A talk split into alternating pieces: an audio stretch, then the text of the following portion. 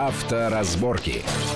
Приветствую всех в студии Александр Злобин. Это большая автомобильная программа на радио Вести ФМ. И, как всегда, обсуждаем главные автомобильные новости, идеи, планы, намерения, которые так или иначе повлияют на нашу и без того непростую автомобильную жизнь. Сегодня мы обсудим э, идеи, существующие в Госдуме, о значительном увеличении штрафа за непропуск пешеходу, э, пешеходов на зебре. Э, дискуссия относительно того, что делать с повторными нетрезвыми водителями, которых очень много. Ну и многие другие новости. И поможет нам разобраться и понять, что в этом, за этим всем стоит. Наш сегодняшний сегодняшний гость – это автоэксперт Антон Чуйкин. Антон, приветствую вас в нашей студии. Добрый день. Давайте начнем с пешехода. Вот уже. Э, в Госдуме в первом чтении этот законопроект был принят, сейчас обсуждается во втором. Скорее всего, он будет принят, чтобы повысить штраф за непропуск пешехода на зебре с нынешних полутора тысяч до двух с половиной тысяч рублей.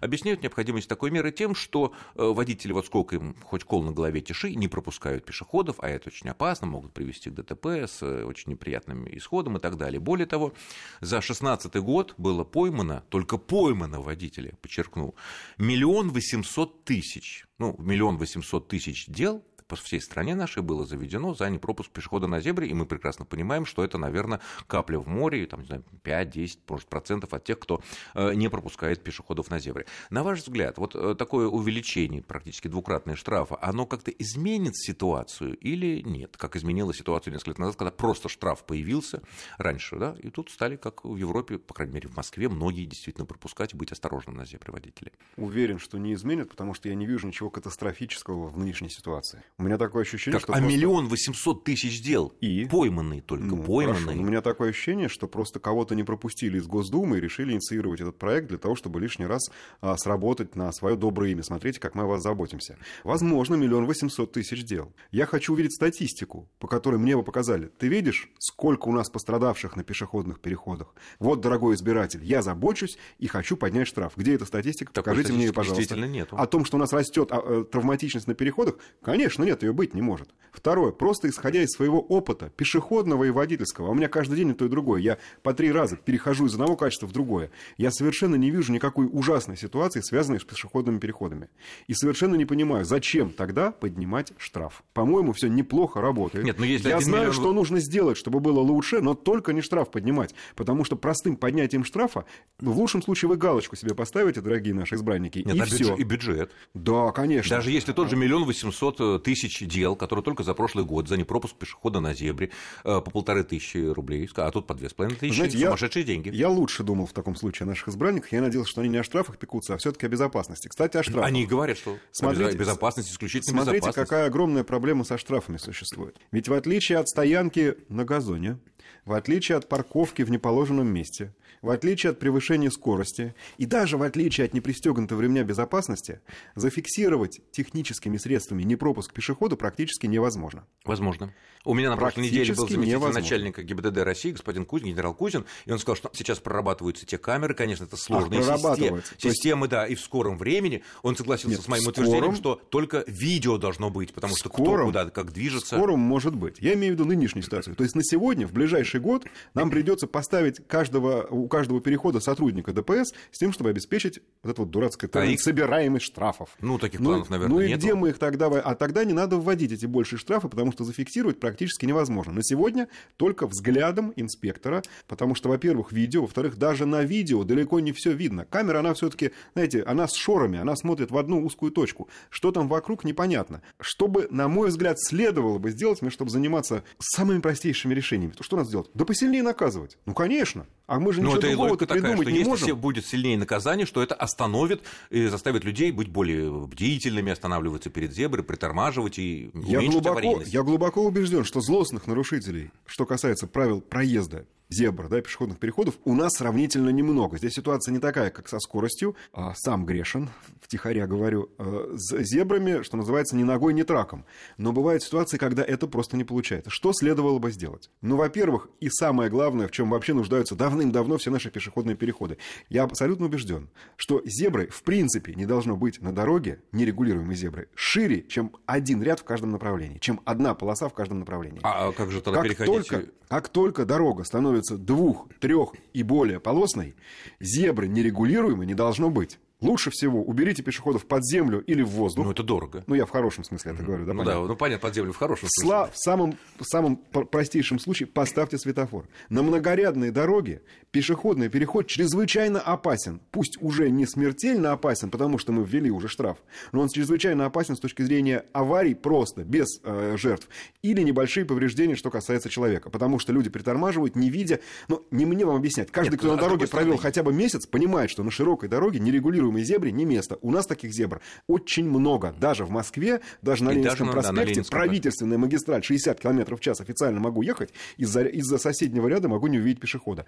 Да, правила вроде как открестились. Там написано, если соседний автомобиль остановился в соседнем ряду перед э, зеброй, то вы не имеете права трогаться. Это вы, друзья мои, прикрылись, что называется. Вы Ну, это при- логично, на вы- самом деле, если остановился, это то логично, только не мало ли всегда что. возможно. Надо исключить саму возможность внезапного появления пешехода на проезжей части. И, на мой взгляд, вот это один из Но, с другой стороны, если Так? мы на таких трассах поставим светофоры, то эти трассы в напряженный период большого трафика, там в час, в час пик, они просто встанут. Вы если- имеете в виду Ленинский проспект? Ну, Ленинские и аналогичные. На Ленинском проспекте и аналогичных у нас в течение года такие деньги закопаны в землю с помощью ливневой канализации, плитки и всего прочего, что, И мне кажется, хорошие. что мне кажется, пешеходный переход при этом сделать не самая сверхзадача. Уж, по крайней мере, для Москвы. Для других городов, конечно, проблема тоже есть, но в Москве она острее не всегда, всего. Не всегда допустимо делать на правительственных трассах переход поверху. Мало Вы знаете, что. вот уж чего точно нельзя делать на правительственных трассах, так это зебру просто по поверхности.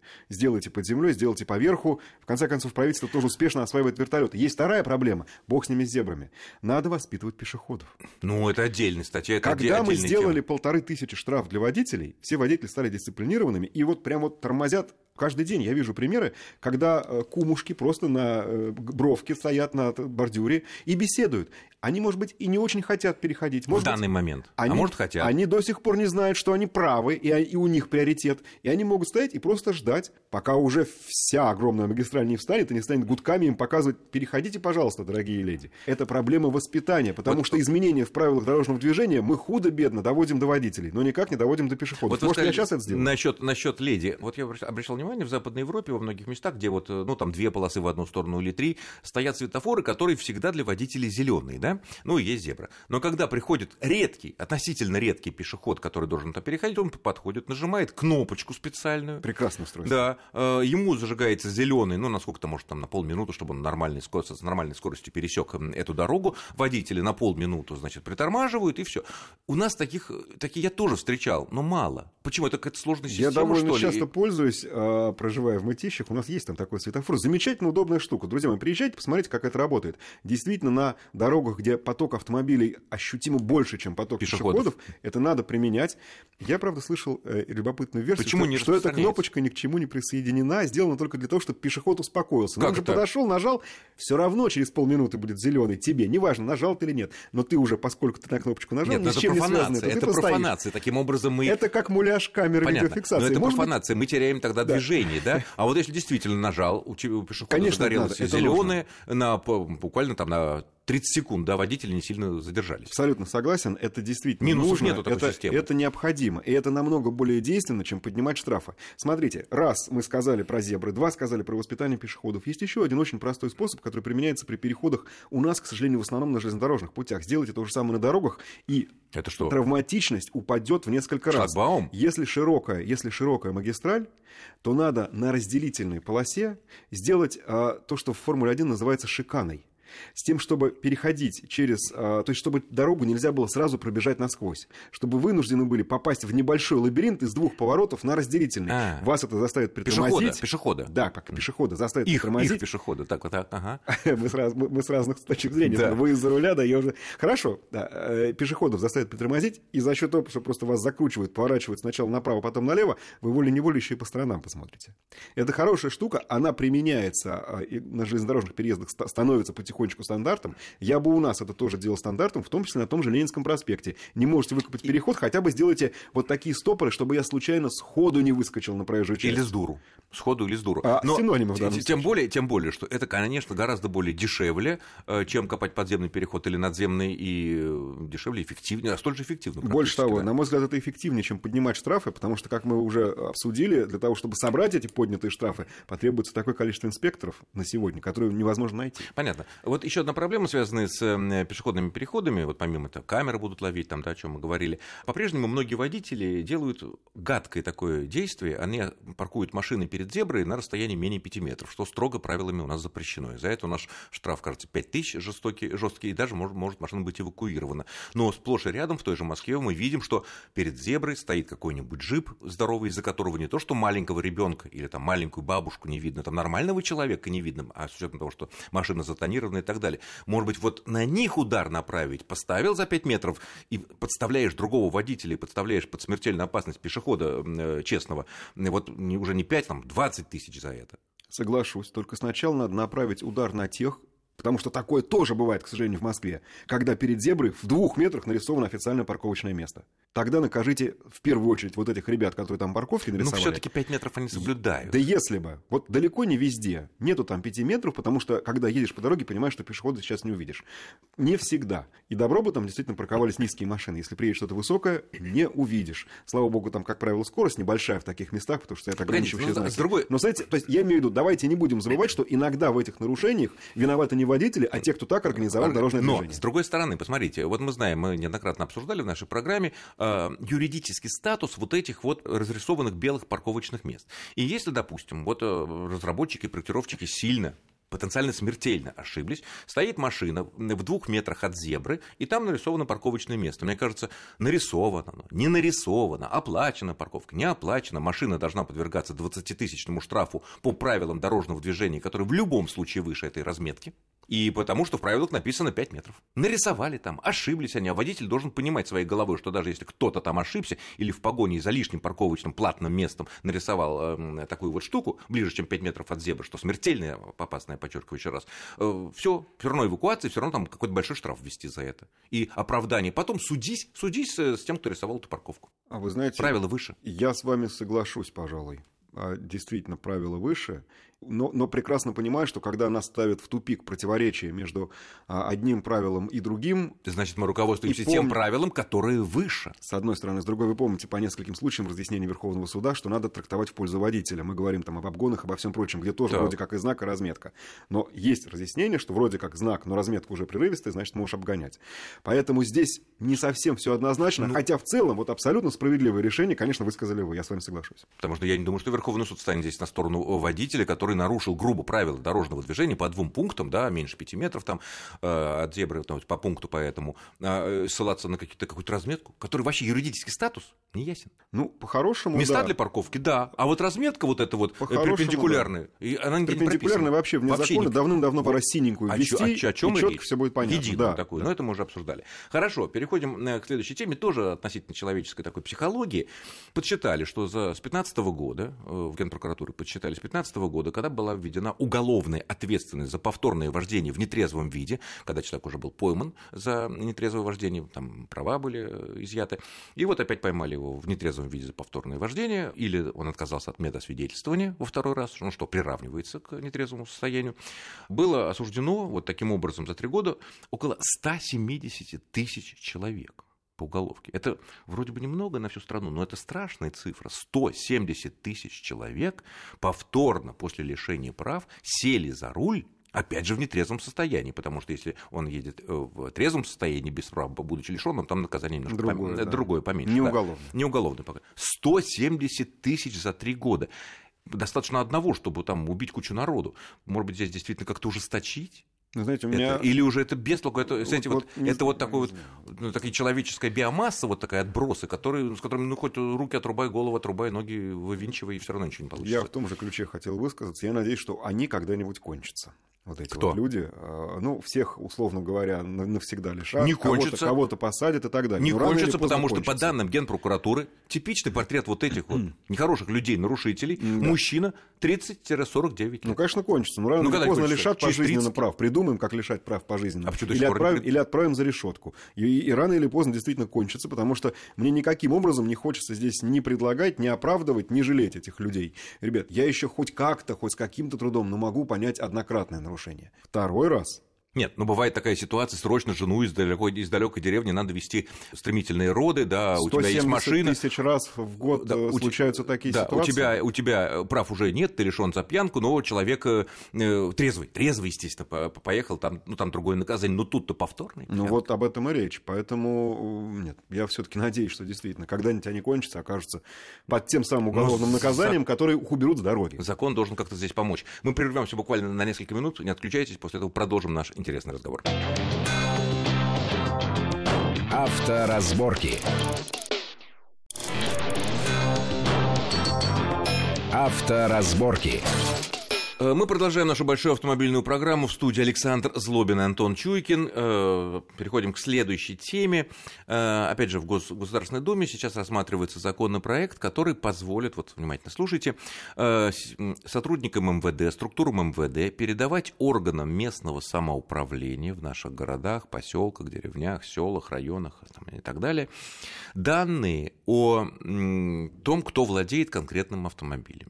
Сейчас, чтобы было понятно, вот когда нас штрафует э, ГИБДД за камеру, у них есть база данных, видит номер такой-то, известен владелец, вот, и владельцу отсылается, соответственно, письмо счастья. Но дальше его дело доказывать. Я был за рулем, там, жена, сын, там, не знаю, любовница, кто угодно, но это уже э, к делу не, не, не относится. В Москве существует специальный договор между мэрией Москвы и э, ГИБДД, МВД, который, значит, из-за чего московские структуры в лице ЦОДД и других угу. имеют право э, штрафовать парконы, штрафовать за неоплаченную парковку, за иные какие-то нарушения. И, соответственным образом, едет этот паркон, снимает номер, номер сводится с владельцем, владелец получает письмо счастья там, за неоплаченную парковку на 2500 рублей. Но выясняется, что э, районные власти, какие-то там еще там, на уровне городов, не самых крупных, они не имеют права получать у МВД данные. И таким образом, если они, например, хотят оштрафовать за неправильную парковку, за парковку э, на газоне, на детской площадке, тоже малоприятные такие нарушения, и этих людей надо как-то изводить, а изводить можно только большими большими штрафами. И вот идет, соответственно, уполномоченное лицо некое, записывает номер, а получить э, данные, кто собственник, МВД им по закону, по нынешнему не может, потому что такой запрос может быть либо только от федерального э, какого-то иного ведомства, либо от уровня субъекта федерации, то есть там целой области. А столица этого областного города, да, любого, она не имеет права получить там такие данные. И вот предлагается позволить э, МВД выдавать по таким требованиям эти данные. С другой стороны, раздаются сомнения, что в отличие от сотрудников МВД, которые, у которых в законе о полиции, там, присяга и прочее прописано, что они а, несут ответственность за распространение тех, ну, за утечку тех данных, которые попали к ним э, на глаза по профессиональной деятельности, то вот эти вот местные чиновники городского районного уровня, они, собственно говоря, такой специальной ответственности не несут. И мало того, и мало что они могут сделать с этими нашими персональными данными, с нашими базой данных, э, чья машина кому принадлежит ПФ. Вот на ваш взгляд, здесь есть какая-то золотая середина, может быть, какой-то зарубежный опыт, потому что, насколько я знаю, всякие неправильные неоплаченные парковки, парковка там на тротуарах или на газонах, там, где столбиков нет, потому что на Западе практически везде столбики есть, э, занимаются местные власти, городские. Коммуна такая-то, коммуна такая-то, там это не то, что там федеральная какая-то полиция ходит и штрафует, она этим не занимается. Знаете, по-разному. Где-то полиция действительно, где-то местные власти, где-то есть специальные подразделения, которые мы там, ну, в просторечии называем парковочной полицией. А мне эта схема представляется вполне себе нормальной. А, честно говоря... Чтобы МВД направо и налево раздавало наши данные? Вы знаете, во-первых, мне кажется, давайте уж не будем лукавить, мы сейчас, э, да, не в Госдуме, не в правительстве, а по-честному скажем, я не очень верю, что на самом деле в муниципалитетах а, сейчас невозможно узнать, чей это автомобиль припаркован посреди клумбы. Это будет незаконно, если у них эта информация. Но на самом деле я думаю, что так или иначе она у них есть, потому что в сегодняшнем мире мы все, так сказать, живем с большим братом, ну, не может быть такого, чтобы местные власти не владели такой информацией, пусть пока косвенной. Или случае... не могли попросить у местных ну, МВД, вот, ну, вот они и просят, полиции. Да. Да. Вот они и просят. Ничего страшного я в этом не вижу. Вы знаете, когда у нас на всех перекрестках торговали базами данных по номерам, по сотовым телефонам, почему угодно. И это наследие лихих 90-х. А, да вы знаете... Последняя открытая база данных закончилась на пятом году. С тех пор остальные платные. Вот именно. Я надеюсь, да, что, конечно, мы как-то защищены, но на самом деле просто по статистике телефонных звонков на мой э, номер с э, невероятно дурацкими предложениями, я догадываюсь, что, Рекламными. что он нисколько не засекречен. Э, причем в том числе они оперируют и данными по э, моим предыдущим автомобилям. То есть это тоже не засекречено. И по нынешнему тоже. Но я знаю, это кто никакой, это продает. Это никакой не секрет. Поэтому если здесь будут знать в том числе и местные муниципальные власти, и, условно говоря, опыт Москвы будет распространен на Калугу, на Екатеринбург, на, Санкт, на Краснодар и так далее, и так далее. На уровне городов, не областей, этом ничего, а именно городов. Я в этом ничего ужасного не вижу. А Если нас смущает то, что в полиции дают присягу, а чиновники не дают, во-первых, можно придумать присягу и для них, во-вторых, простите, ошибка э, камер видеофиксации никаким образом не становится легче от того, что офицер, снабдивший постановление своей электронной подписью, присягу принимал. То есть я уверен, что ошибок больше не будет, а полиция все-таки должна быть полицией. Вот для меня полиция это дядька, который в случае чего меня защитит от чего-нибудь. Примчится с дубинкой или с пистолетом или с наручниками и защитит. Я вполне допускаю, что штраф должен выписывать другой человек, человек, и не обязательно быть в форме полицейской с погонами и так далее, и так далее. Поэтому мне кажется, что это нормальная, разумная инициатива, и э, я в ней ничего Для такого борьбы трагичного с и, и, наглецами, которые паркуются на газонах или на, еще хуже около подъездов, да на тротуарах. Пусть, пусть любой неправильной парковкой занимаются местные власти. В данном случае мы видим расхождение законов. У нас один закон позволяет заниматься неправильными парковками местной власти, другой закон запрещает им э, при этом выписывать штрафы адресно. Ну Надо да, потому привести... что неизвестно, кому ну, кого конечно, штрафовать. Надо привести в соответствие. Вот мне кажется, об этом идет Это речь. Нормально. И я не вижу здесь ничего такого уж прям совсем плохого и ужасного и А что касается звонков, э, мы перейдем к другой теме. Что Да. касается звонков на телефоны, которые любой, наверное, из нас, кто когда-либо покупал машину у официального дилера или неофициального дилера, или сервис проходил в официальном дилере или в каком-то неофициальном, потому что когда мы заполняем, там, ну, заполняют наш номер, мы обязательно говорим свой телефон мобильный, чтобы нам сказали, что машина там готова, приезжайте там и так далее.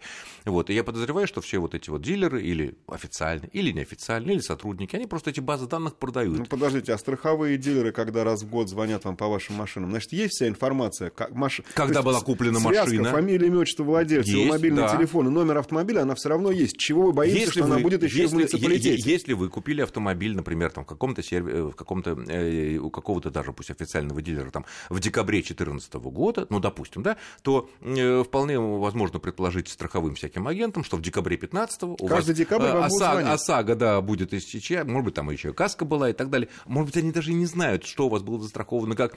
Но есть данные, что купит, куплено авто. И каждый год, у меня тоже такой был опыт, каждый год в месяц декабре вам покупки, звонят. ну, в декабре, если в декабре, или там, Да, в марте, когда и в да, марте. да. да. Вот звонят. Естественно, утекает оттуда. Вот мы хочу, хочу поговорить про дилеров. Тут на минувшей неделе возник такой дикий скандал между очень крупным автомобильным производителем, уважаемым немецким. Э, Не будем называть название, потому что они на самом деле ничего не... Это ситуация, которая может быть с любым. да, о чем Поэтому, я хочу да. поговорить. И очень крупным и уважаемым э, автомобильным официальным дилеров, дилером огромных количеств э, марок э, популярных, который существовал на рынке аж с 92 года. М, э, Дилеру просто не хватает денег, чтобы выкупить полностью машину у производителя да, или его представителя. В результате страдают люди, и непонятно что. Производитель забирает машины, которые уже стоят там на... да.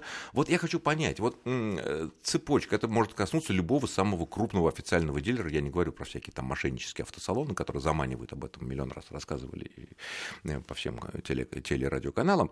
Э, Вот, а вот как все это осуществляет? Я так что, получается так, из-за того, что официальный дилер продает машины, которые им не принадлежат? Фактически мы его кредитуем. Он, Кого? а, дилера. То есть Только, как это?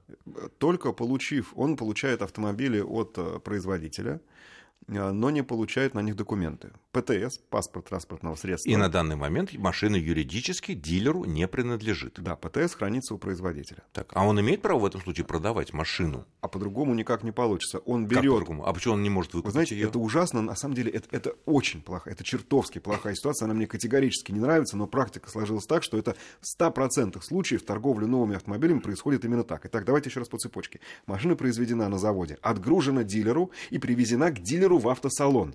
Так. Дилер пока за нее не заплатил, ему нечем за Ни нее копейки. платить. Ну, потому что ему нечем, он еще ее не продал.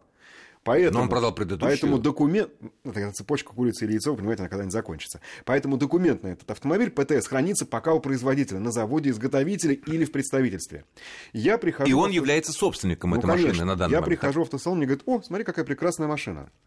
давай ты ее купишь. Давай. Я говорю, отлично. Так. И тут вот то самое узкое место, с которым сталкиваются практически 100% покупателей новых машин. Они вносят деньги в кассу в полном объеме сейчас, им говорят, ну машина завтра, послезавтра, через 3-4 дня, когда мы ПТС выкупим. На эти деньги И ты ваши. понимаешь, что деваться тебе некуда. У тебя, конечно, есть договор, в случае чего суд будет на твоей стороне. Но если вдруг в этот момент дилер лопнет, то ты можешь остаться на бабах. И, к сожалению, это порочная практика вот такой торговли, когда Слушай, пороч- покупатель а- а- кредитует дилера, она А сохранилась другой до сих вариант пор. есть? Другой вариант – нормальные ставки по кредитам, когда дилер может пойти в банк, взять там кредит под очень маленький процент и на эти деньги выкупить машину. Именно И выкупить когда уже я- себе и продавать. Послушайте, нас ведь не смущает, Но что там когда мы, приходим, когда мы приходим в гипермаркет, Так. то мы сначала берем товар, потом вносим деньги, и уходя из гипермаркета, не ждем, что деньги я отдал сейчас, а товар мне привезут послезавтра. Я хочу также покупать машины. Я пришел сейчас, вот тебе мои N тысяч рублей, Или миллионов. немедленно сюда мне и машину, и ПТС. Это невозможно, и это ужасная практика. И проблема просто высоких стране. Я убежден, что корень в итоге в этом. Вот самый узел, самый главный вот это. Но есть разные схемы. Есть схемы так называемых а, складов, которые на, конси- э, на консигнации отдают машины. Да? То есть ты имеешь отсрочку. Ты сегодня берешь машину, а деньги за нее должен отдать дальше. Но вообще проблема Но эти- это серьезная, может коснуться эти- любого официального дилера, даже но при не крупного. самой устойчивой национальной валюте вот эти все вот отсрочки, они накапливаются как снежный ком. А там же те же кредиты, это что же связано с, с национальной валютой? Ну, есть- Поэтому вот такая схема у нас порочная действительно есть, и мы до сих пор не можем от нее избавиться. Вот мы говорим про лихие 90-е, вот Да, она ну, оттуда. к сожалению, время наше истекает. Я думаю, может быть, этой теме мы посвятим как-нибудь отдельную нашу программу. Я благодарю нашего гостя. Это был Антон Чуйкин. Спасибо огромное за интересный и полезный для многих разговор. А программу провел Александр Злобин. Всего хорошего и удачи вам на дорогах. Счастливо. Счастливо. Авторазборки.